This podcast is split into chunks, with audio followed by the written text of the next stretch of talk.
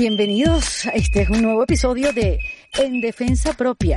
Como siempre les saludo. Mi nombre es Erika de la Vega y antes de contarles quién es mi invitada de hoy, les quiero recordar dos cosas. Una, que se pueden suscribir a mi newsletter en mi página web ericadelavega.com. ¿Y para qué, Erika? ¿Para qué vamos a hacer eso? Bueno, para que reciban semanalmente un correo electrónico con más información sobre mis invitadas, sobre sus emprendimientos, con información también, recomendaciones y sobre todo herramientas para aquellos que intentamos reinventarnos. Y la segunda cosa que les quiero comentar es que tengo una cuenta en patreon.com. Es el Patreon de En Defensa Propia.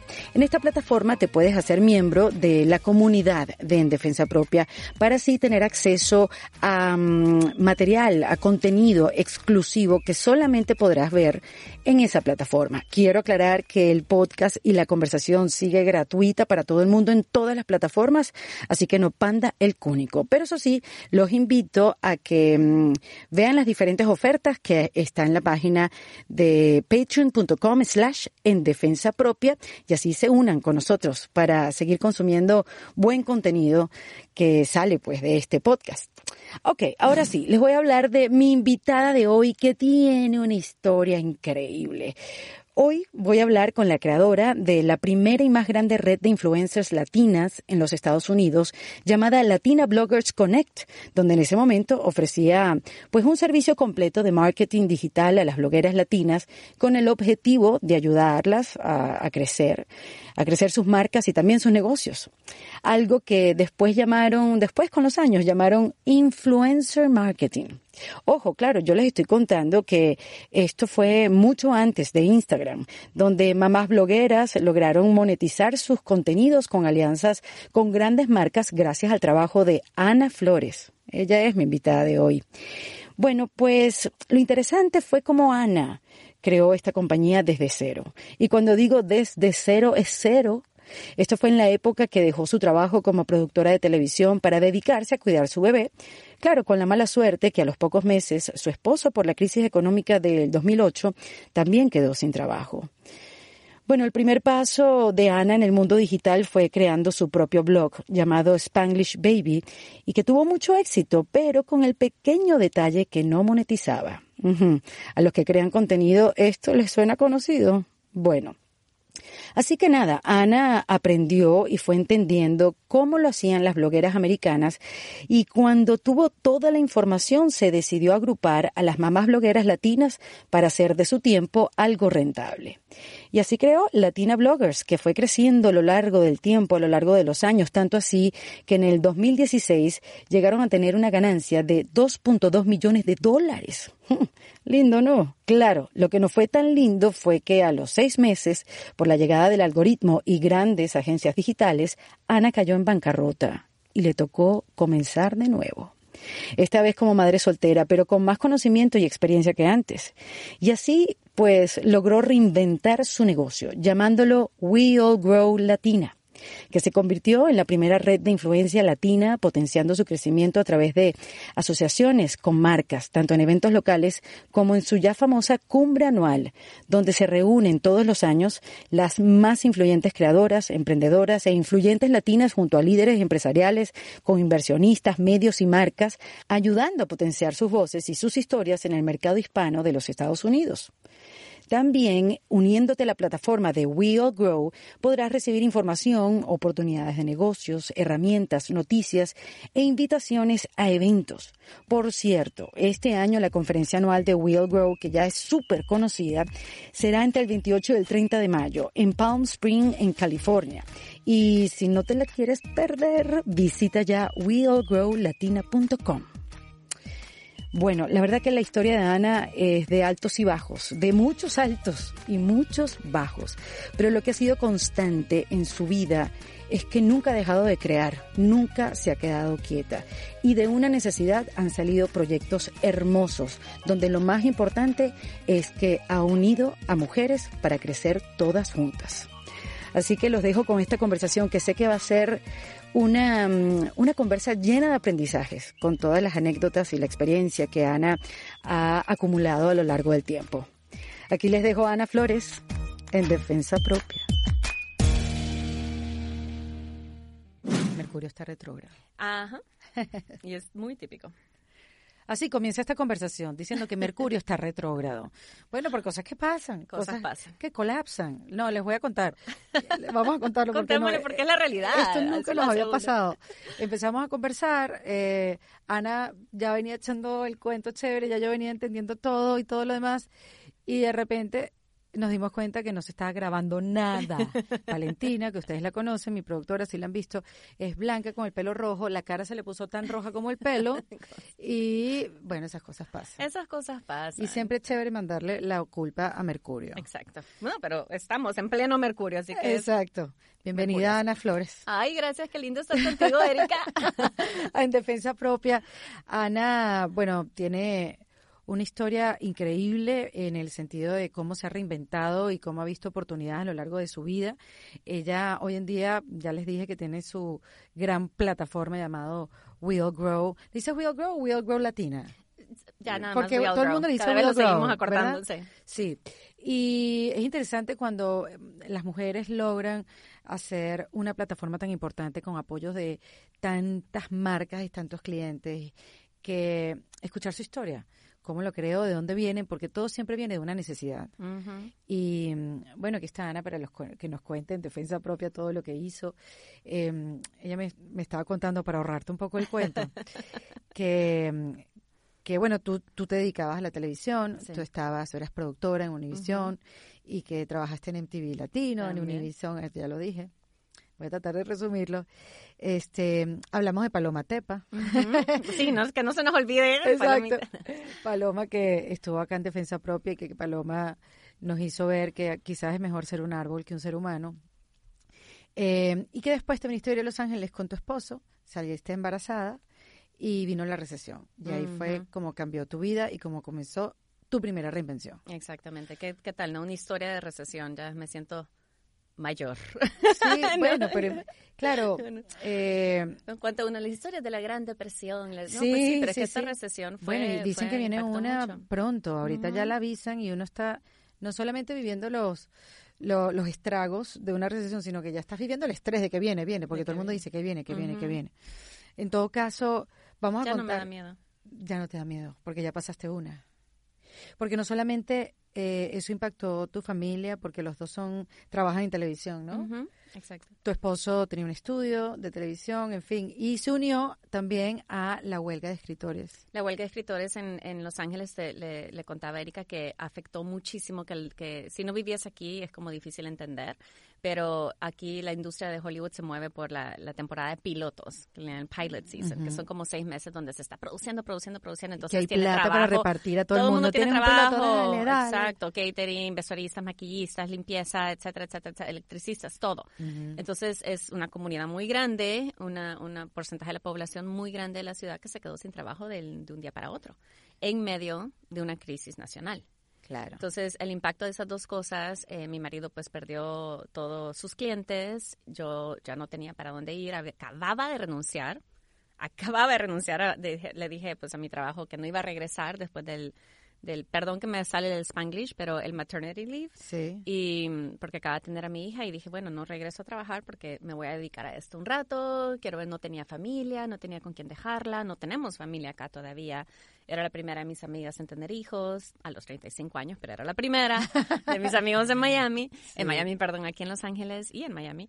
Y, y, y, pues sí, sí, fue un momento de, de que me hizo enfrentar, como tú dices, eh, es, es un negocio empezado por necesidad, pero también por oportunidad Claro. gracias a, hubo mucha oportunidad en ese momento.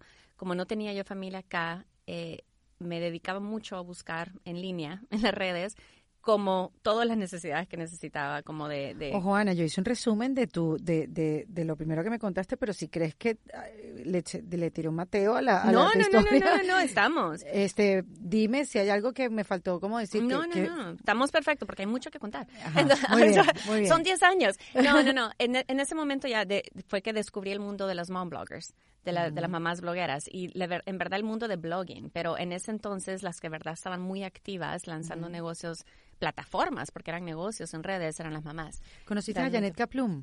Janet es una de mis mejores amigas y No tengo una historia ser. divina con Janet, claro. Wow, qué Tenemos una historia divina porque, aquí. pero yo era super, a ver, uno de los primeros, porque iba consiguiendo trabajos freelance para sobrevivir, ¿no? Y uno de los primeros trabajos freelance en casi un año, porque no había, que pude conseguir era cuando ella hacía toda, eh, toda, hey, ¿cómo se llama? Viva la familia.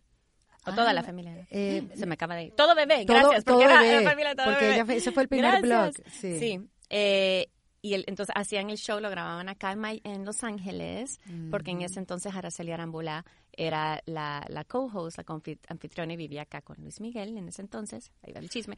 No, entonces grababan el show acá, toda la producción. ¿Pero se era el blog Miami. o eso era un programa de tele que ella Un hacía? programa de tele que se llamaba Viva la Familia de Todo Bebé. Exactamente, Todo Así era. Bebé, que fue el blog que salía en. Univisión. Entonces me contrataron como la productora local que les preparaba todo para cuando ellos vinieran. Siempre echamos ese cuento con Janet, que el día que nos conocimos, para mí ella era el talento del show que yo estaba trabajando, ¿no? Y yo era la productora local. Entonces, yo era ese mismo día lancé Spanglish Baby en el 2009. Tu blog. Mi blog. Ah, Entonces yo les imagínate. contaba y todos como, ay, qué cute, tiene un blog también, ¿no? Pero como que en medio se acuerda ella de que platicábamos de eso y bueno, a los años, ¿no? Ella ya se dedica mucho más al blog, Hispana Global, se cierra el show, etcétera. Claro, y sí, porque tenemos una historia muy larga de... A ella como que le quitaron el blog. Ujú. Además, Janet, que estuvo acá, nos contó, ella fue una de las primeras bloggers. Primeritas. O sea, ella, Ujú. me acuerdo cu- cuando dijo el año que ella empezó, creo que fue 2008 o Ujú. antes. No, Una mucho locura. antes. Tuvo que haber sido 2004, algo Sí. así. Este, como que, ¿qué estaba haciendo uno en esa época? Y ella estaba escribiendo Ella sobre, escribiendo. sobre todo bebé, y ella no, no era mamá todavía, porque a ella le No. costó mucho ser mamá.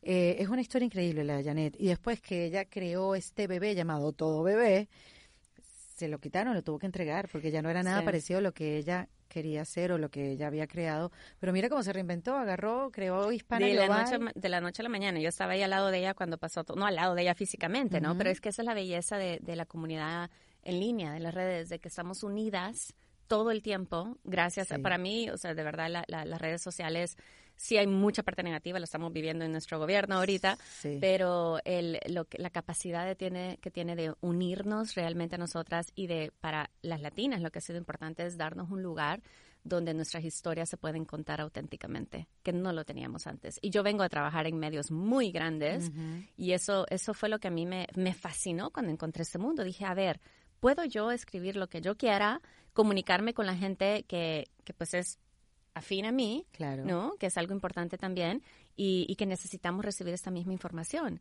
Y ahí fue donde decidí lanzar mi blog, que era Spanglish Baby. Fue en el 2009 con una con, con Roxana que Soto, que era mi mejor amiga de este college, y estábamos las dos como en la misma situación.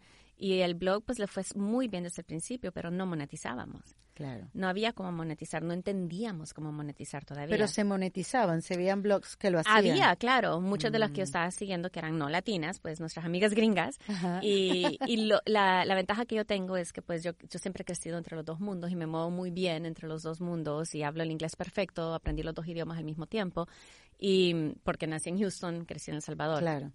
Y, y, y podía como que ir a las conferencias de mom bloggers y todo. Entonces me volví como que el, el- en inglés le dicen the, the, the token latina, ¿no? Como que la amiga latina que para ellas era, era fácil eh, abrirme las puertas y que cuando alguien les una marca les decía, "Ay, ¿conoces alguna mamá latina? Claro, aquí está Ana. Entonces yo era la que, Janet y yo, eran las que metían en todos lados. Por Janet y yo acabábamos en los mismos viajes, en las mismas conferencias, etcétera.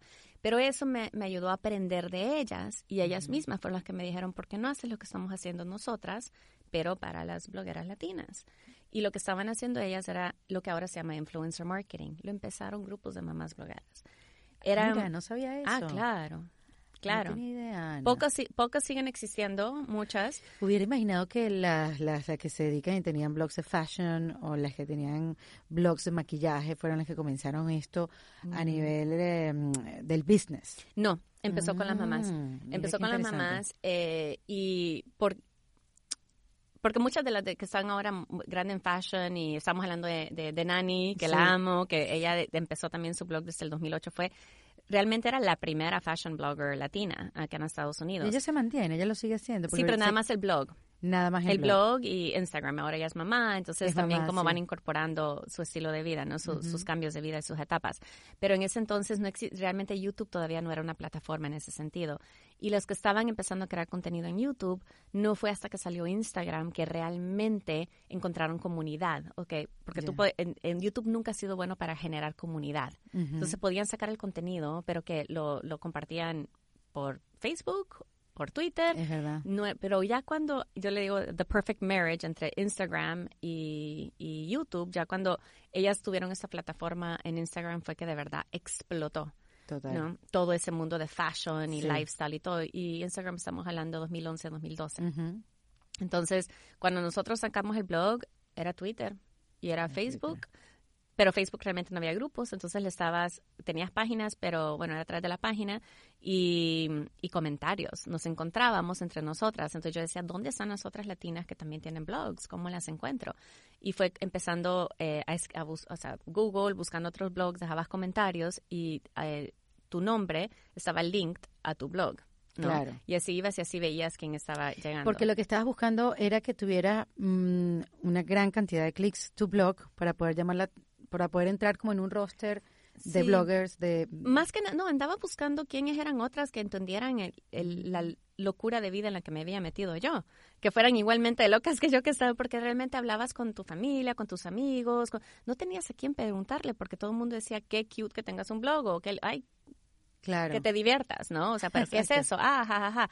Nadie me entendía, mis mejores amigas, o sea, era como que, ¿por qué estás dedicándole tiempo a eso? Para entonces ya me habían empezado a llegar trabajos con compañías grandes que les empecé a decir que no, pero te estoy hablando MTV Movie Awards, People's Choice Awards, o sea, lo, lo hacía yo como freelance, pero de ahí era así de, "Mm, mm, quiero regresar a mi blog, quiero regresar a mi blog. Ah, imagínate. Y al darme cuenta que ese era el mundo que quería llevar, decidí que necesitaba monetizarlo. Y, y fue cuando vi que había estos grupos de bloggers que estaban trabajando con marcas y ellas mismas creaban redes de blogueras y ellas eran como el intermediario entre la marca y tú y el blog. Eso ahora se llama influencer marketing. Ok. Entonces, eso mismo creé yo porque para entonces ya tenía yo una comunidad de bloggers que éramos todas nosotras ayudándonos. Y me acuerdo perfectamente el día que me llegó un pitch, porque te llegaba así emails de alguna compañía que te habían encontrado y que, que si quieres escribir sobre esto, pero no te quieren pagar, ¿no? Y les contesté así de, pues sí, puedo, hacer, puedo escribir esto, pero te va a costar 40 dólares. Y me dijeron que sí. Entonces fui a mi grupo, éramos, era un grupo así, email creo, ¿no? Y así de, éramos como 20 o 30, ya, varias todavía siguen ahí. Y yo, ¿se pueden creer? Y varias habían recibido el mismo email. Y dijeron, ah, voy a probar yo también. Y probaron. y Qué fue bueno. los primeros 40 dólares de la mayoría. Oye, pero qué buena nota de tu parte compartirlo con tus demás Por eso we all grow. Claro, porque hay otra que se queda callada y no lo comparte, ¿no? No, pero es que se- entonces no se crea una industria. Sí, sí, sí. ¿De qué sirve que sea yo la única? Totalmente, ¿no? ¿no? Que, que- Estábamos todas en la misma, todas estábamos aprendiendo, dándonos consejos, dándonos tips. Yo aprendía una cosa, le, le enseñaba la otra, que se me falló eso en WordPress, como le hago, que plugin, que no sé qué. Todo eso nos estábamos ayudando nosotras porque no había dónde ir, no había una universidad, un- Nada, no había. claro. Entonces, nada, fast forward rápido, eh, a los seis meses de ese esos 40 dólares, lancé Latina Bloggers Connect, que es ahora We All Grow. Latina Bloggers Connect era un blog que una amiga me diseñó el logo, yo hice todo lo demás y en el primer blog post al final puse Because when one grows, we all grow. Y era ese post y un link a un Google Form que era si tú eres bloguera y quieres recibir oportunidades de marcas, llena, esta Llena, forma. exacto. Y ten- en, como en una semana tenía más de 100 y éramos creo que las únicas que existíamos más Ajá. o menos y a las tres semanas ya tenía mi primera campaña con Sprint y después que McDonald's y después que Neutrogena que después y Wow. al 10 meses yo trabajando sola a los 10 meses ya contraté las primeras dos personas a los tres años ya teníamos eh, creo que el equipo eran como 12 personas hasta el 2016 ya fue como que nuestro año más grande que ganamos y no y hay que hay que hablar de números ganamos en ese año 2.2 millones de reve- revenue o sea de, de ¿cómo ¿En serio? De ganancia. de ganancia 2.2. Ajá, y a los seis meses estaba casi, a los seis meses estaba, tuve que cerrar la compañía y estaba, y iba a declarar bancarrota. Por- Esas son las historias reales de emprendimiento, ¿no? Exacto, te estoy llevando rapidito por todo. ¿Por qué me haces Pero- esto, Ana? ¿Cómo? ¿Perdiste ese dinero? No, no lo perdí, te explico. Ah, ok. Lo que pasa es que influencer marketing pues, nosotros fuimos las primeras en el espacio con el mercado latino, no había nadie haciéndolo. Entonces, desde el principio era de, de agarrar a las de la mano a las marcas, convencerlas de que por qué tenían que hacer esto, por qué era importante hablarle auténticamente a la comunidad latina a través de las mujeres que ya les estaban hablando de una manera Claro, de su propia experiencia. de su propia experiencia y tú conectas con alguien. Tú, tú tienes cada día que tú abres tu Instagram, tu Twitter, tu blog, lo que sea, tú tienes decisión de a quién sigues y a quién no. Sí. Tú tienes decisión de a quién le dejas un comentario, a quién le haces un like, a quién le haces un follow. Si tú decides eh, eh, seguir a esa persona es porque hay algo en ella de que, que tú le crees, que tú confías, ¿no? Por eso el influencer marketing es, es, es muy valioso. Claro. ¿no? Cuando lo haces auténticamente. ¿no? Y especialmente marcas en ese entonces, en 2010, do- 2011, que sabían que tenían que hablarle a este público hispano, pero que no entendían bien cómo hacerlo y estaban también ellos entendiendo qué es digital marketing, qué es influencer marketing, cómo, qué, cómo O se sea, trabaja con juntos una estaban creando un camino. To- juntos y con marcas muy grandes. O sea, hay unas marcas que me acuerdo que le decía, bueno, ya eh, en vez de hacer la campaña en, en blogs, esta vez hagámosla en Instagram. Instagram, ¿y cómo? ¿Qué, qué- cómo, vamos, qué, ¿Cómo se hace una campaña en Instagram? Yo, no, y el pues, reto, fácil. Ana, saber cuánto cuesta cada cosa. Porque Pues nos no los hemos ido inventando. Claro, yo me imagino. Pero qué interesante de dónde, dónde te sostuviste, dónde agarraste referencias, cuánto puedo cobrar para esto. Fue una cosa que fue Nadie sabe. Y, y siempre me doy cuenta que he cobrado muy, muy poco, que, que, o sea, normalmente ha sido que he cobrado muy poco, digamos la verdad. Pero eso, eso entonces, e- e- esa industria empezó a crecer alrededor nuestro. Y al haber sido las primeras, sí tuvimos mucha ventaja por muchos años. Y no nada más éramos las primeras, lo hacíamos muy bien. Pero durante todo el tiempo, lo que nunca perdimos, lo que nunca perdí hasta la fecha, es que la comunidad viene primero. Ujú. Entonces, siempre, las marcas, claro que nuestros clientes siempre van a, siempre les vamos a dar el mejor servicio, pero siempre va a ser a través que nosotros sabemos que para que ellos queden bien, hay que tratar bien a la comunidad. Y, eso es lo que hace a ti la diferencia, Ana, porque eh, ahora porque todo el mundo habla de comunidad, pero antes nadie decía sus datos, nadie recomendaba nada. Yo trabajé por mucho tiempo en, en medios tradicionales, en la Ujú. radio. No es que no decía las cosas, obviamente los decía, pero ahí donde tú escuchabas a alguien que te recomendara algo, una cosa. Ahorita todo el mundo te recomienda cosas y tú dices, ya yo no quiero que me recomienden más nada. No quiero una oportunidad más, ¿no? Claro, y hoy en día se comparte más la información. Sí. Antes no, antes uno era más reservado. Y tú, como dices, que fue eso fue clave, que no perdiste de vista la comunidad. Nunca. Eh, y es lo que nos mantiene vivas. ahora. Exactamente, eso fue lo que te diferenció y lo que te pudo, lo que te ayudó a crear Mira. el negocio que tienes. No puedes crear una marca en algo que no te pertenece a ti. Facebook no te pertenece, Instagram no te pertenece, puedes tener 5 millones de followers, ellos cierran mañana y lo vimos con Vine. Exactamente, y Sí, ya. Tú, nada. o sea, como creadora de contenido digital, es bien difícil porque tienes que existir en todos lados. Bueno, lo hemos vivido Sí. cuando Instagram se ha caído mundialmente. Bueno, qué estrés. ¿Quién soy? ¿Dónde estoy? Mi, cuando- vida, mi vida de modelo profesional se acabó. Se acabó, pero se acabó. No, y no Sí. sabías qué hacer y todo lo que, y, y si se pierde todo y todo lo que he hecho. Sí. Pero imagínate, o sea, lo vulnerables que somos Total. a la compañía de alguien más, al final de cuentas, ¿no? Entonces, pero lo que nunca se te va- lo que nunca vas a perder es tu reputación y con eso puedes volver la calidad de trabajo, la gente que te sigue, que de verdad te sigue, porque tú te puedes ir donde tú quieras y te van a seguir de plataforma en plataforma. Entonces, al final de cuentas, lo más valioso siempre va a ser email. El tener, el, el tener, porque con el que tú les puedas escribir directamente y llevar, aunque mi hija que está acá me, va a ver y me dice, nadie manda emails, ya, bueno, textos. Exacto.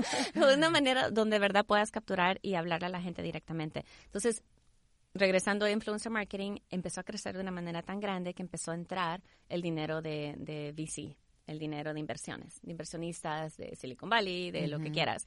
Y empezaron a salir eh, eh, compañías gigantes con mucha inversión y eran compañías basadas 100% en tecnología que te crea estos mercados que le dicen marketplace de influencers. Ah, ya sé cuáles son. Ajá, que entonces Sí. que le- a las marcas les venden el de que tú puedas tener, armar tu campaña ahí y escoger a tus influencers, influencers, directamente Sí. con algoritmos. Eh, Te con la- vamos a hacer el match. ¿no? Exactamente. Es el matchmaking. Cosa que nosotros hacíamos por conocer a la gente, por la comunidad, por saber, esta no te va a fallar, porque puede parecer perfecta en papel, pero es la que nunca te entrega nada a tiempo, la que ya sabes, eso hay. que eso no te lo Uh, dice la el, sí. el- algoritmo, ¿no? Pero bueno, entonces eh, las, co- eh, nuestras marcas, nuestros clientes eran tan grandes que esas agencias empezaron a llevarse todo in-house. Empezaron a ya tener departamentos para influencer marketing de- eh, y comprando estas estas compañías de tecnología para ellos mismos poderlo efectuar ahí. Pero fue todo tan rápido, sucedió todo en el 2016 y en el 2017 nos dejó de llegar. Las oportunidades se cerraron, apagaron el agüita, así Ya no necesitaban intermediarios. no necesitaban intermediarios. Pero para entonces ya habíamos sacado, hecho nuestra primera conferencia, que es We All Grow Summit. La conferencia fue en el 2015. Y, y la conferencia desde el principio era un lugar donde queríamos que las marcas pudieran conectar con las bloggers, las bloggers con las marcas y con medios, pero más importante, entre ellas mismas. Y apoyarse y ayudarse y crear comunidad. Y eso empezó a evolucionar donde ya no eran nada más las que estaban viniendo, eran influencers tradicionales y nos gusta o no nos gusta la palabra, ya Sí. sean blogueras o youtubers o qué sé yo, pero emprendedoras. Claro. El mundo del emprendimiento de repente Se abrió. se abrió cuando empezó ya Shopify, como más Etsy, como Sí. había ma- lo mismo que pasó con el contenido, gracias a los blogs, empezó a, pa- a pasar para emprendedoras al tener acceso a e-commerce. Claro. Y eso Claro. cambió todo. Pero a mí lo que me espanta, Ana, mm, me espanta y también que me, me alivia que exista, pero el cambio viene tan rápido que poderlo, poderlo ver que se avecina es complicado. Es complicado y esa es otra de nuestras ventajas, de que nos podemos mover muy rápido. Claro. O sea, nosotras, ¿por qué? Porque no tenemos, es la parte, es de las decisiones difíciles que he tomado, que es no tener inversionista. Amigas como Janet, al escuchar su historia, me quedó como que, ¡ay! Sí, porque el inversionista fue el que se quedó con todo su contenido. Claro, y esas historias Sí. son la mayoría. Tengo Sí. muchas amigas que han pasado por eso y todo, y claro, te ayuda a llevar a tu negocio a otro nivel, pero en ese momento sí dejas tu negocio. La mayoría de este dinero todavía viene de hombres blancos, ¿no? y, y, y no es guerra, es realidad. Es que Claro. ellos no van a tener el, el corazón y la misión y la visión que tú tienes, el compromiso con tu comunidad. Y para nosotros, hablarle a la comunidad latina, a la comunidad hispana, de la manera de, de ponerles, de darles todo el respeto que nos merecemos, darnos la visibilidad que nos merecemos porque no nos las están dando los medios tradicionales y me pongo a hablar de porcentajes y datos y todo y es una locura. O sea, eh, lo que te decía de que hayamos nosotros llegado a 2.1 2.1 millones ese año es inmenso. La mayoría de compañías, somos la comunidad que más compañías está abriendo, más empresas está abriendo en el país, mientras otros grupos está yendo para abajo. Nosotros somos las que más estamos abriendo y las mujeres, ¿no? Latinas. Pero solamente un por ciento de nuestras compañías llegan a un millón de dólares. ¿Qué te parece? En Estados Unidos un millón de dólares no es No, sí, no, no, no, no te deslumbra, pues, o sea, es como... un por ciento. Entonces, ¿a qué nivel están las compañías que estamos creando? Porque no tenemos los recursos, porque no tenemos acceso al, al- a las inversiones que tienen. Entonces, otro dato es 0.002% del dinero de inversión de, de venture capital, de VCs, está yendo a, a mujeres latinas. Punto, cero, punto cero cuatro es como a mujeres de color, ¿no? Punto Wow. cero cero dos, somos- no tenemos ese acceso, ¿no? Bueno, cada vez se está empezando a tener más. Yo tuve la, yo hice la decisión, tuve y he tenido ofertas de comprar la compañía y todo, y ha sido las decisiones más difíciles porque podría tener otro estilo de vida financiero. Económicamente yo podría estar en otro lugar. Bueno, pero sobre tengo un todo de madre soltera hoy en día también. madre o sea, soltera hoy en tantas día. cosas que tienen. En Los Ángeles. o sea, tantas cosas que considerar. O sea, también las prioridades pueden ir cambiando. Pero la, pero la comunidad es lo que nos mantiene vivas. Entonces, cuando eso empezó a caer y, y tuve que tomar la decisión de correr a todo mi equipo, pero tuve mi, una que ya era mi socia para ese entonces, Roxana, otra Roxana, y porque Spanglish Baby ya lo había cerrado, y, y la que es directora de evento, de- del evento, con la cual no pudiera hacer el evento para nada, Melissa, las dos voltearon después de haber tenido esa llamada de que estoy corriendo a todo el mundo, ya no queda para más, o sea, y me estaba corriendo a mí, yo ya no tenía para pagarme a mí misma. Imagínate, o sea, lo estiraste, lo estiraste, lo estiraste, buscaste maneras de que llegaran. Casi la vendo, pero al final era así, de, básicamente me estaban contratando a mí quedándose con el nombre, no podía Mm. salvar el equipo. Entonces, si no puedo salvar el equipo, Claro. cierro y me reinvento. Pero no me lo voy a vender a alguien Pero más. así, así sin miedo, sin miedo, Ana. ¿Sabe? Te, lo, te, te juro que fue sin miedo. Y fue ocho meses después de haberme separado. ¿Sabes? Cuando todo te cae, todo te cae. En 2017 fue uno de esos Hay años. que definen tu vida realmente. Yo también tengo años que son así como que fueron definitivos y que lo cambiaron absolutamente todo. O sea, que todo te cayó encima, o sea, todo y con deuda, con todo, entonces dices, bueno, con deuda de la compañía porque es normal y hasta la abogados así gringos que me dicen, ¿qué? Lo que tenías era nada. Y yo, eso era muchísima plata. Todas las compañías tienen millones. Yo sé, o sea, eran un par de cientos de miles, pero para mí era, claro, o sea, no, no puedo con eso. Entonces, bueno, ellas dos me hablaron y me dijeron, ¿sabes qué? Es verano, queremos estar con nuestros hijos, no tenemos necesidad ahorita de ganar, así que tú vas a salir adelante y eres una guerrera y nosotras queremos estar contigo cuando lo hagas. Así que seguimos trabajando sin que nos pagues. Uno necesita a esa gente en su vida. No, no lo hubiera podido hacer sí. ellas. Definitivamente sola, tú puedes tener la idea, pero tú necesitas dos patas más. Claro, o no, tres o cuatro. Y de verdad lo que me preguntas con miedo, sabes que no, fue, fue un año en mi vida que, ¿cómo te explico? Había crecido eso tan rápido, llevábamos creo seis años, había crecido eso tan rápido que, y nos iba tan bien, que varias de las cosas que mi intuición me estaban diciendo que yo tenía que hacer y cambiar, no lo había hecho. Dejar influencer marketing era una de ellas, porque había cambiado mucho, porque se había vuelto algo como eh, transaccional. Sí y no era y nos dimos cuenta que eso era esa no era nuestra misión. porque ya la recomendación no venía de algo que tú realmente estabas usando sino que venía ah bueno te hablo de eso si me pagas lo pruebo y pero imagínate tú lo pruebo y aunque no me guste voy a hablar bien porque me están pagando y, también ajá, también las influencers ya la actitud de muchas había cambiado la actitud de las marcas había cambiado era una cosa ya ya no lo estábamos disfrutando tanto que mi, mi Roxana encontró en un email que le había mandado, no, yo encontré un email que le había mandado a ella en el 2015 con el subject line que decía gut check, así como prueba de mi intuición, ¿no? Que le decía, tenemos que dejar influencer marketing ya, pero ¿cómo dejas algo que es lo que te está trayendo la plata? ¿Para ir hacia dónde? ¿A dónde era lo que no teníamos claro. Ah, claro. Y, y cómo, pero era como que, bueno, entonces, ¿qué pasó? Se cerró, solito, porque al menos o tú haces el cambio o el cambio va a venir por ti. Es así. Si no tomas la decisión tú, la vida te lo va a decir. Te lo va a dar. Y ahí fue, me quedó muy claro de que era algo que yo que me liberó a mí mm. de tener que volver a empezar y empezar ahora con más conocimiento, con más entendimiento y sí todavía haciéndolo desde un lugar de, de necesidad y de oportunidad, pero con más visión de la misión y de lo, la necesidad que había para la comunidad de tener un espacio como el que nosotros habíamos creado y que nos merecemos un espacio así. Claro, pero y, esa idea, o sea, vino con el tiempo, o sea, tú cuando cuando te viste, ¿qué hago? ¿Qué hago? ¿Cierro y qué hago? ¿Qué hiciste? Ay, fue horrible. fue, horrible, pero al mismo tiempo yo andaba con una paz que le decía a la gente, mm. sí estoy mal, pero estoy bien. Traigo una paz interna que no podía explicar, que era como que, ok, casi como, ¿sabes el Matrix? Que estás así parada y como todo se está cayendo alrededor tuyo y tú estás como que, a ver, deja que se caiga porque sabes que va a volver a, o sea, que tienes, tienes eso lo que te permite es una oportunidad de ahora de tú recrearlo desde otro lugar. Claro, porque ya tenías las herramientas, ya habías tenido la experiencia. Levantarse después de ahí, desde donde estabas, pues iba a ser más sencillo que quizás cuando empezaste, cuando fuiste blogger. Exacto. Que ahí fue casi como que iba donde tenía que ir, ¿no? O sea, ahora lo teníamos mucho más claro. Entonces, lo primero que hicimos fue, a ver, el summit tiene, o sea, me llegaba muy claro, porque además soy una persona muy espiritual, entonces en ese entonces lo primero que hice fue regresar a todo lo que me conecta. Estaba escuchando a Mía todos los días. Camila sabe que amanezco todo y Mía sabe también, nos hemos vuelto amigas y ha venido a la conferencia y todo. Y justo nos, nos conocimos en persona ese año, como un mes antes de que pasara todo esto, y ella también ese año le pasó de todo y bueno. Eh, he escuchado eso, el breathwork, meditación, yo como que dije, me metí full a todo eso. Claro. Dije, ahorita tengo otra vez que, le voy a meter, ¿qué, ¿qué, es lo que necesito escuchar? ¿A dónde necesito ir? Guíenme.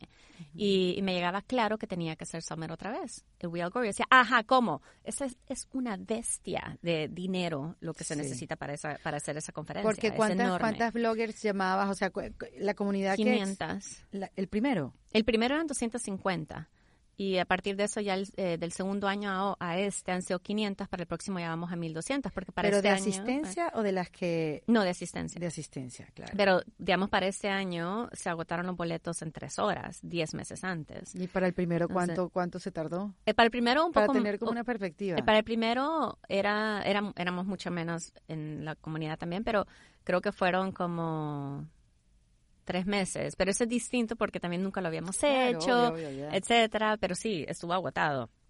y, y bueno, y Comenzaste con el... eh, que dijimos, ay, lo, tengo- no- lo vamos a volver a- en- para el 2016, dijimos, bueno, lo vamos a volver, no teníamos plata para nada, pero, pero podíamos hacer una cuenta de Eventbrite. Firmé el contrato con el hotel así como que ojos cerrados, así de, va a venir algo, si lo voy a poder pagar, si lo voy a poder pagar. Qué No hagan lo que yo hago, muchachitas. no es el mejor consejo. Sí, no sé sí, cómo sí. me funciona a mí, pero bueno. eh, y Bueno, lanzamos la venta de boletos. Y se Claro, agotaron en Eventbrite. 24 horas. ¿Y habías buscado patrocinantes? No, teníamos, pero es que lo de los patrocinios no es tan fácil como parece. Se tardan meses y meses y meses y meses. Para probarlo. Teníamos, Neutrógena fue nuestro, eh, nuestro patrocinador principal por cuatro años y les debo mucho y estoy muy agradecida a ellos y regresaron ese año también, pero igual, se tardan meses y, y nosotros necesitamos de una. Entonces, eh, lanzamos, sacamos los boletos a la venta y se agotaron en 24 horas. Qué y gracias a eso como que nos dio otro empuje para poder seguir a empezar a conseguir los patrocinadores, que empezar a llegar esa plata. Entonces, al final de cuentas vas mes con mes. O sea, el trabajo con patrocinadores, con Sí. marcas es... es Sí, no te, la- agotante. no te da la seguridad de cuánto No. dinero tienes el mes que viene. Nunca tienes seguridad. La gente piensa, ay, no, pero ¿por qué no haces contrato de cinco años? Porque no te hacen contrato. O sea, es año a año y así es. Pero eso nos ayudó. Esa fue la conferencia que, que, que, no sabemos cómo sucedió, pero sucedió y gracias a ahí pudimos ¿Qué le hace renacer. falta, Ana, que terminen de comprender las marcas o las agencias de publicidad sobre el mercado latino eh, en los Estados Unidos? ¿Qué crees que, que ellos todavía no... Obvio, ha cambiado el approach, ya ha cambiado su manera de invertir, los montos cada vez crecen, como tú bien lo dijiste, Sí. pero ¿qué crees que les hace falta que les caiga como la locha? que, a ver, están muy conscientes y muy claros, aunque no todos lo admiten, de que somos el consumidor más importante para ellos ahora, ¿no? Están los números, si ves, en taquilla, en cine, en, en consumo de marcas de belleza, es impresionante. Estamos por encima de, de African Americans, de white, de Asian, de todo. Okay. En la mayoría, en tecnología, en consumo de, de móvil, etcétera. Ahora, como están cómodos ahí de que saben que estamos consumiendo y comprando y viendo, eh, creen que no necesitan hablarnos directamente, que no necesitan representarnos, que no necesitan contar nuestras historias. Pero lo que está sucediendo es que las nuevas generaciones, el Gen Z, el- los milenios más jóvenes y todo, tenemos ahora tantas oportunidades. Tienen, yo me creo todavía la Gen Z. o sea, Pero yo por supuesto, uno decide dónde quedarse. yo, yo siempre voy a estar ahí. Uno llega a una edad donde uno decide dónde quedarse. Lo que pasa es que sí, como que para mí es bien fácil entender, ¿no? En- Sí. entender todo, di- distintas edades y comunidades y todo. Pero bueno, veo lo que estamos viendo en la comunidad es, es eso de que si, y han salido estudios recientes de Nielsen de que dicen perfectamente que la, si los latinos somos muy leales a las marcas que consumimos y también en eso se quedan, ¿no? De que, ay, pues Sí. sí, si ya, si ya nos compran, nos van a comprar para siempre. Pero para ahora, ahora para nosotros es una gran prioridad saber que esa marca está apareciéndose en lugares que son auténticos para nosotros. Ya no es tanto yo voy a ir a ti, tú tienes que venir a mí. Y, y, y, y exacto. Y mm, interactuar, de Interactuar una manera que se vea natural. Exacto, que se vea Entonces, natural. ¿qué es? Es apareciendo en tu podcast, ¿no? Claro. Así, si quieren llegar al público que habla español, que vengan a patrocinar tu podcast, porque tú ya le estás hablando de una manera directa a este público. Y que, que, vengan a mi conferencia. Y, que las historias son valiosas, igual que las historias que se cuentan en tu summit. Y que, que sí, que podemos aprender y que nos estamos acompañando entre nosotras mismas a crecer. Y tú eso lo hiciste desde el principio. Y eh, las marcas les hace falta entender que es bueno acompañarnos a crecer. Y cuando, fíjate que sucede algo, yo nunca he sido, yo soy creadora. Yo puedo estar en una llamada y pum, empiezan a ocurrir ideas para, para mi cliente, qué podemos hacer, cómo podemos activar y qué sé yo, y me encanta y ahí es donde yo estoy como que feliz. Bueno, ahora me toca también, como emprendedora, nos toca hacer. Entonces me ha tocado aprender a ser mercadóloga, a hacer de ventas, de todo. Entonces, esa parte siempre me cuesta. ¿no?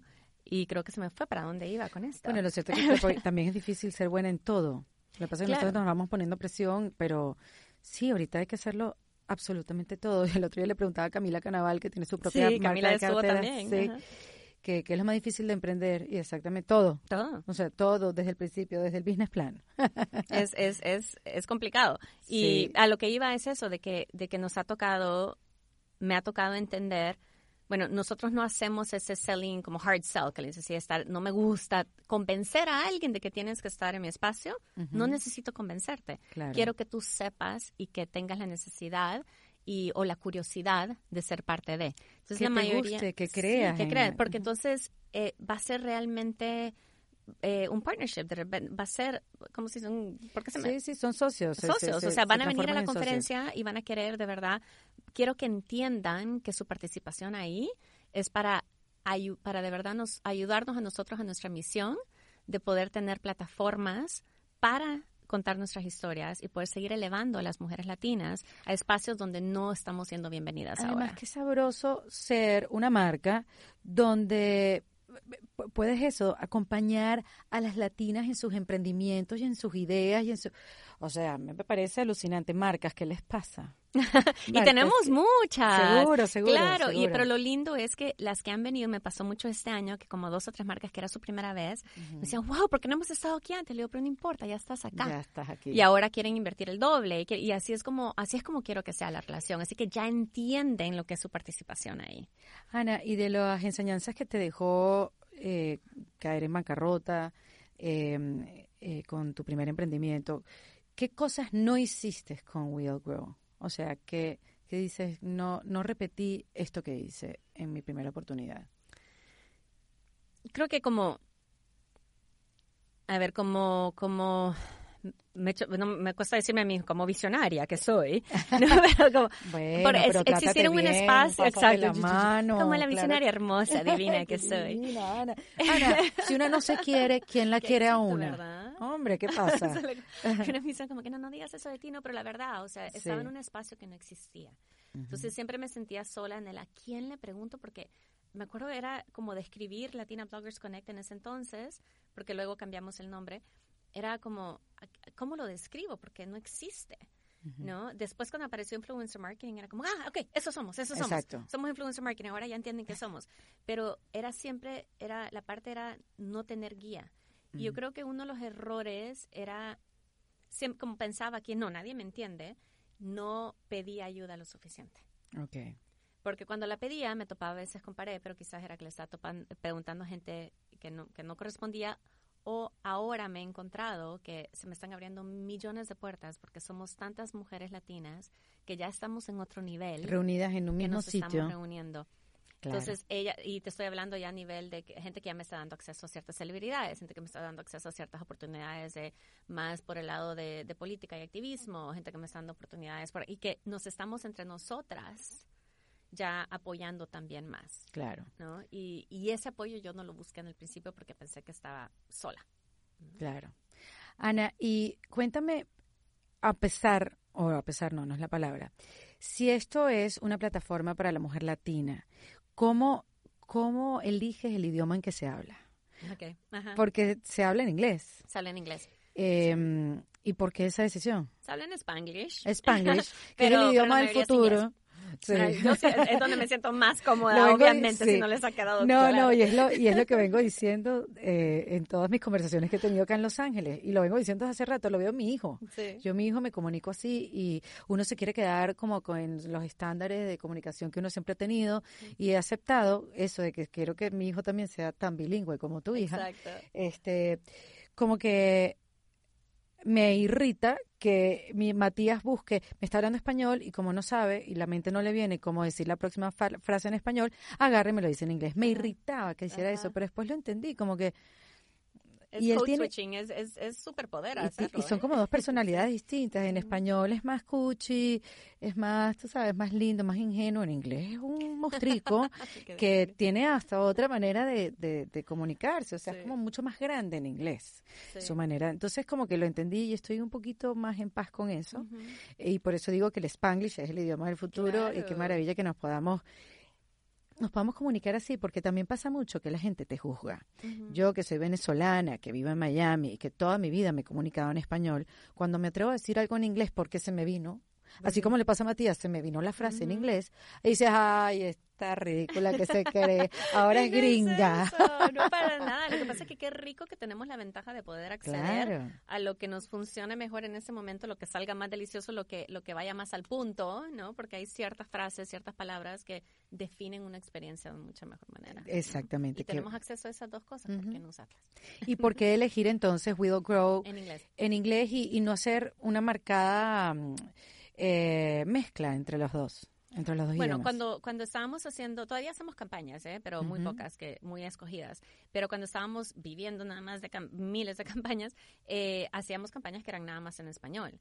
Y eso era porque es lo que la marca quiere. Pero teníamos la ventaja de poder ofrecer campañas, ya sea con blogueras o youtuberas en español o nada más en inglés, etcétera. Ha sido una ventaja que lo hicimos desde el principio. Nuestro, nuestro, eh, la manera en que nosotros nos proyectamos, no como compañía en inglés y en cultura, porque siempre hablamos en cultura, ese es otro idioma también, ¿no? De, de, que te entiendes perfectamente, eh, hace una ventaja para poder seguir creciendo acá y poder seguir atrayendo a todo el público. Claro, porque, incluyendo. Eh, tenemos que ser inclusivas y, y hay una generación total de latinas, especialmente en California, que son, y en Texas, que son latinas, latinas, latinas, pero no hablan español porque no les enseñaron, porque existe el racismo, porque existe la asimilación, porque sus padres lucharon mucho para llegar a tener oportunidad aquí en Estados Unidos y no querían que sus hijos y sus hijas tuvieran que pasar por lo mismo que pasaron ellos por la mm. falta de hablar el idioma. Qué interesante. Y no les enseñaron. Entonces hay toda una generación perdida. Escribí un libro que se llama Bilingual is Better, que hablo mucho de eso.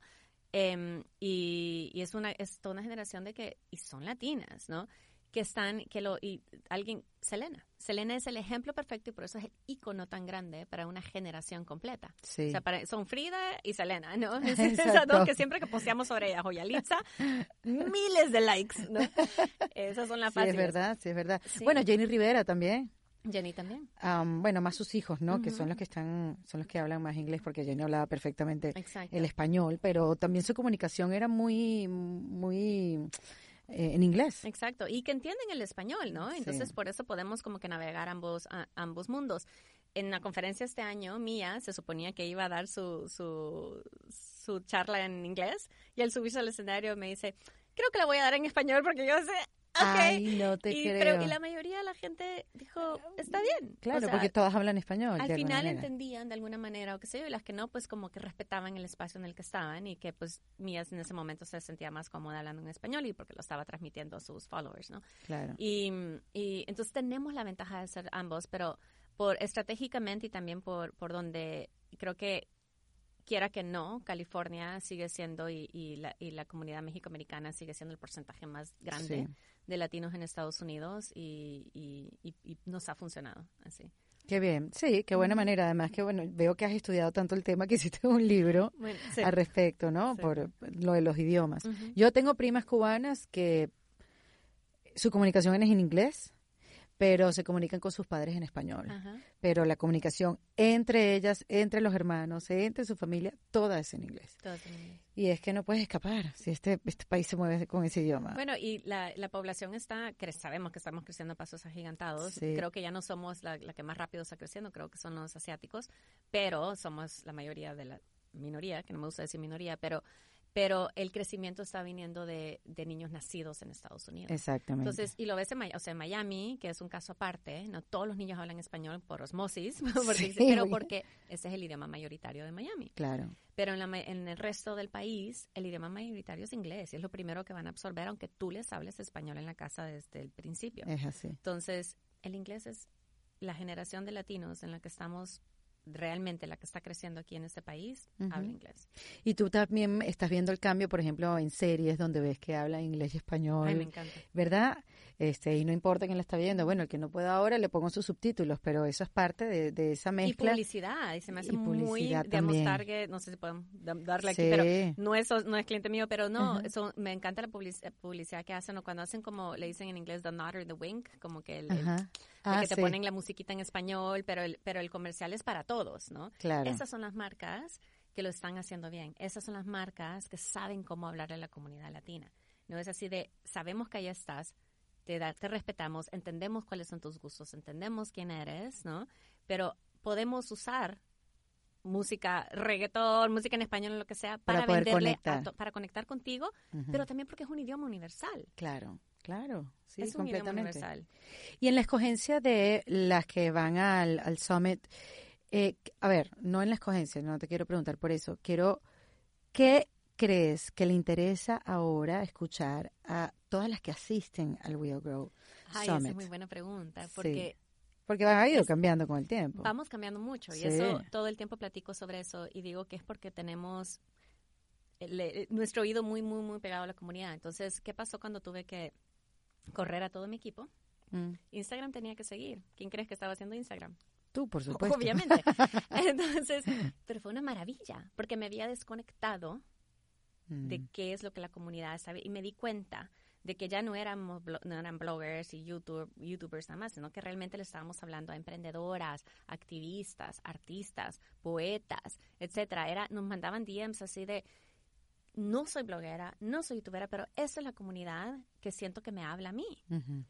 ¿cómo puedo ser parte de esto? Entonces, mientras más escuchaba eso y la conferencia se agotaban en, en horas los, los, los boletos, nos llegaban más y más y más esos mensajes, ¿no? Entonces, ahí fue donde me di cuenta que ya habíamos, ya no éramos ese influencer marketing, no, e- nuestra misión no era conectar a blogueras con, eh, que eso ya lo estaban Con haciendo, marcas, ya claro. tenían, donde, habíamos abierto ese camino. Claro. Les habíamos ayudado a la mayoría a, hacer su primer- a lograr su primer cheque, su contenido, a sentirse increíble, de decir, tengo un camino y voy a hacer esto Correcto.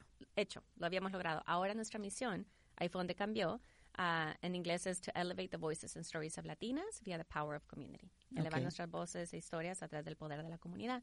Y que nos dimos cuenta que realmente no había un espacio donde nos sintiéramos completamente vistas, eh, escuchadas y valoradas. Ujú. Y que eso era lo que We All Grow Summit le estaba dando a, a estas mujeres. Qué y interesante. nosotras. Ujú. Y ahí fue donde dijimos, ok, y también muchas mujeres empezando eh, por el lado de, de wellness. Abrimos nuestro primer Wellness Day como parte del Summit, fue el año pasado, y, y este año nuestro segundo año, y ahí era para, la- porque si te ves en el, en el, en el rango de, de espiritual y de comida, o sea, nutrición, comida De cuidarte ti misma. holística, cuídate tú mismo, todo eso, como que self-care, todas las conferencias y todo, no, o sea, no ves a latinas. No ves a, a una Luz Ávila que veo aquí que fue tu, sí, sí, sí. esa- estuvo aquí Que estuvo también. por acá, no, no ve, no, o sea, no nos ves representadas. Entonces tenemos que abrir ese espacio para, para eso también. Ahí fue donde tuvimos a Mía, porque Mía, pues aquí en Estados Unidos no es tan conocida como en el resto de Latinoamérica, ¿no? Y, y, y, y de ver dónde más podemos abrir espacio. Entonces hemos empezado, ¿y qué es lo que les interesa? Pero ahora recuerda también, estamos hablan- hablando del 2017, que veníamos justo después del desastre electoral de 2016. Sí. Entonces, de repente, bloggers como, youtubers como Dulce Candy, que era, fue de las primeras youtubers también eh, latinas conocidas, o sea, de millones y millones de followers, que ha venido a la conferencia todos los años, eh, por primera vez ves que en sus posts de Instagram, que siempre eran acerca de fashion, está empezando a hablar. Llegó la política. Dijo así, cuando empezaron a separar a las familias, fue así de yo no me voy a quedar Sí. callada y si no me quieren escuchar, no me importa. Y me lo dijo a mí, me decía, es que no me importa si me persiguen, si, me, si, si vienen, Sí. si vienen detrás de mí, no me importa que me digan, no me importa si me dejan de seguir, pero yo voy a seguir hablando eso que me importa. Y yo, exactamente. Eso es. Porque estas chicas, millones de chicas que te escuchan, tú les estás dando permiso a ellas también de enterarse y de usar su voz. Claro. Entonces nos dimos cuenta que lo que más se necesitaba era esa amplificación de nuestras voces, que de por fin era el de calladitas, no nos vemos más bonitas. Nada bonita, sí. Y al carajo con eso. y vamos a usar nuestras plataformas para hablar de las cosas que nos importan. Y por decir, ahora tenemos una de, de- de las causas grandes que hemos tomado nosotras es el Latina Equal Pay Day, ¿no? Porque Sí. ganamos 54 centavos de lo que gana un hombre blanco non-hispanic aquí en Estados Unidos. Qué barbaridad. Es, y estamos hasta abajo. o sea, todas las mujeres ganamos menos, pero las latinas somos las que Son menos, las que menos, más. menos Ah, ok. ganamos. Bien bueno. Eh, entonces, eh, cada eh, le- estamos, cada vez escuchamos más dónde va la comunidad, qué necesita y programamos la conferencia a través de, de lo que vemos que son las necesidades de ella. Siempre va a haber cómo ganar más dinero, cómo monetizar, cómo crear contenido, em, cómo crear tu empresa, cómo crecer tu empresa, como que esos son los temas básicos. Y luego siempre también vamos, el- el- este año, por decir, abrimos la primera vez un espacio de, para slam poets. Ah, qué bien. Y nuestro partner fue Instagram. Y entonces en, Ah, en Instagram, en su perfil de Instagram, de Ajá. Instagram, hicieron una serie con la- nuestras cuatro poetas y les Qué hicieron un videíto que pusieron ahí, etcétera. Entonces como que cómo podemos nosotros abrir esos espacios. Claro. Si tenemos estas eh, las puertas abiertas con Instagram, entonces ayudémosle a estas poetas que están haciendo que porque Instagram ha ayudado a muchos poetas como que poder y escritores poder de verdad Claro, ellos tienen una voz y cosas que decir y cosas bien bonitas que cosas decir. muy lindas que decir. Dijimos, ayudémosles a elevar su plataforma a través de darles esta oportunidad, ¿no? Y, y es, a eso nos dedicamos. Sí, Ana, qué interesante lo que estás diciendo, porque antes, quizás estos años anteriores que estás mencionando, em, lo que hacían los demás era tratar de encajar en un estilo para ser aceptado por marcas y tú sabes, crecer y Ah, lograr. Y por eso se repitieron Nosotros muchos. también, sí. No, y se, y se repitieron mucho los conceptos también, ¿no? Este, y ahora que estás diciendo, bueno, a mí me interesa lo político. Bueno, um, Valerino Josa, por ejemplo, que de Water Through Skin. También ha venido a la conferencia. Claro, que, que ahora está eh, eh, en la defensa de Bolivia. Bolivia y porque le importa, porque es algo que, que, y está utilizando sus plataformas y dice, mira, un gentío me dejó de seguir, pero también vino otra gente y sabes que no me importa.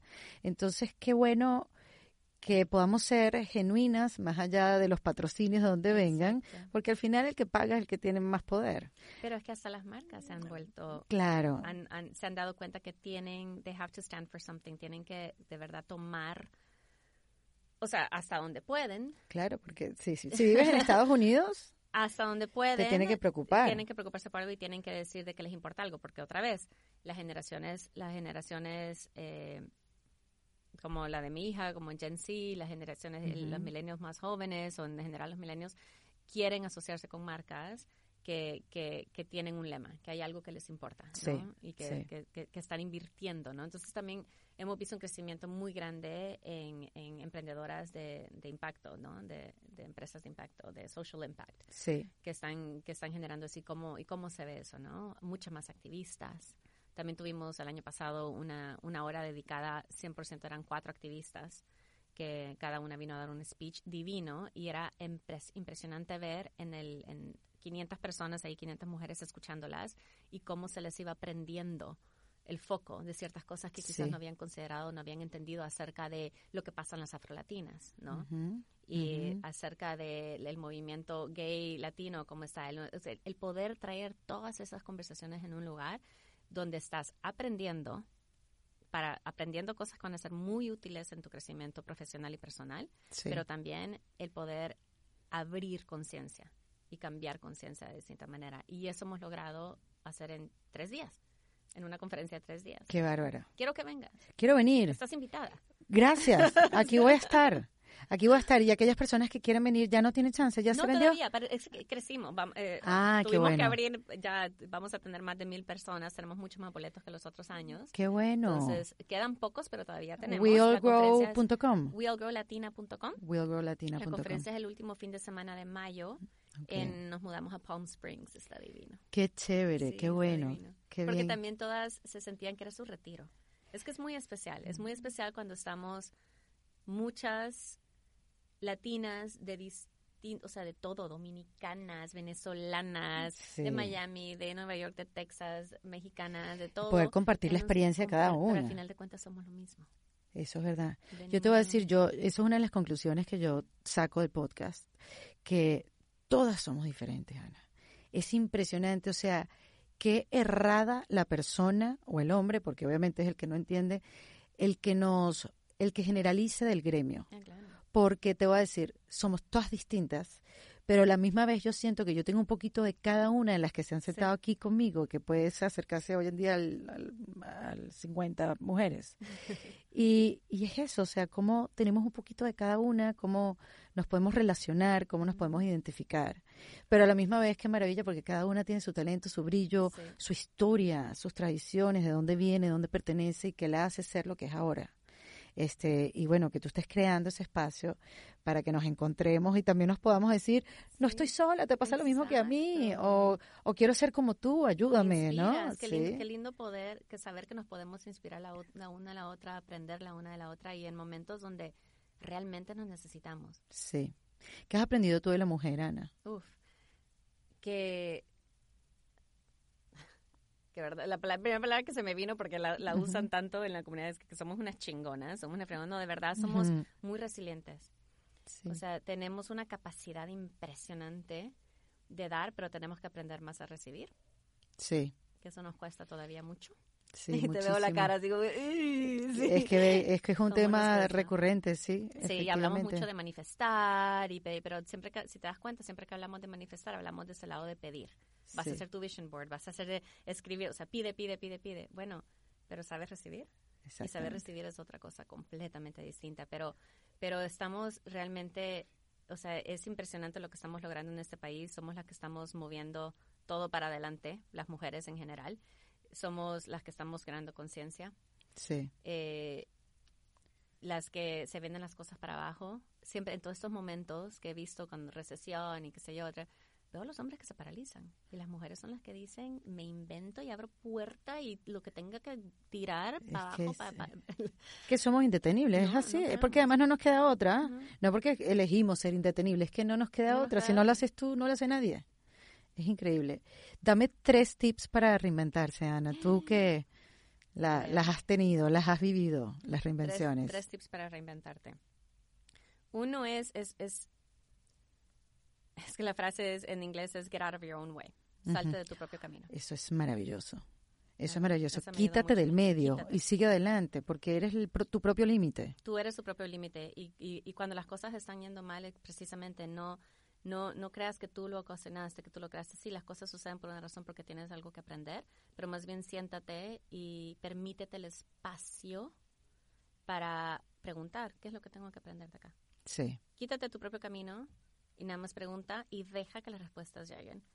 Y, y cuando, dos, entonces ponte en acción, ¿no?